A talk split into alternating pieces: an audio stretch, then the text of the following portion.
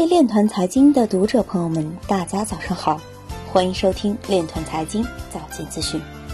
今天是二零二零年一月二十一日，星期二，农历亥年腊月二十七。首先，让我们聚焦今日财经。日本某教育机构前董事长被指控挪用公司资金购买加密货币。韩国财政部考虑对加密交易收入征税百分之二十。中国银联在二零一九年申请涵盖区块链等方面国内专利近一千五百项。二零一九年，我国筹建成立区块链等四十一个专业标准化技术组织。CME 比特币期权交易量超 Bcat 机构投资者目前更喜欢芝商所。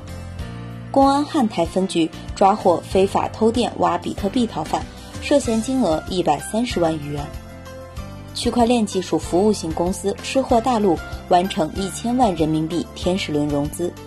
泸州银行与多机构共建基于区块链的教育评价系统，将于二零二零年北大招生季使用。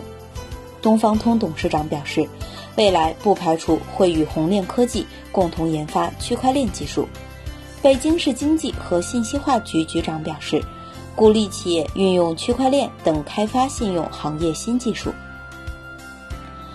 今日财经就到这里，下面我们来聊一聊关于区块链的那些事儿。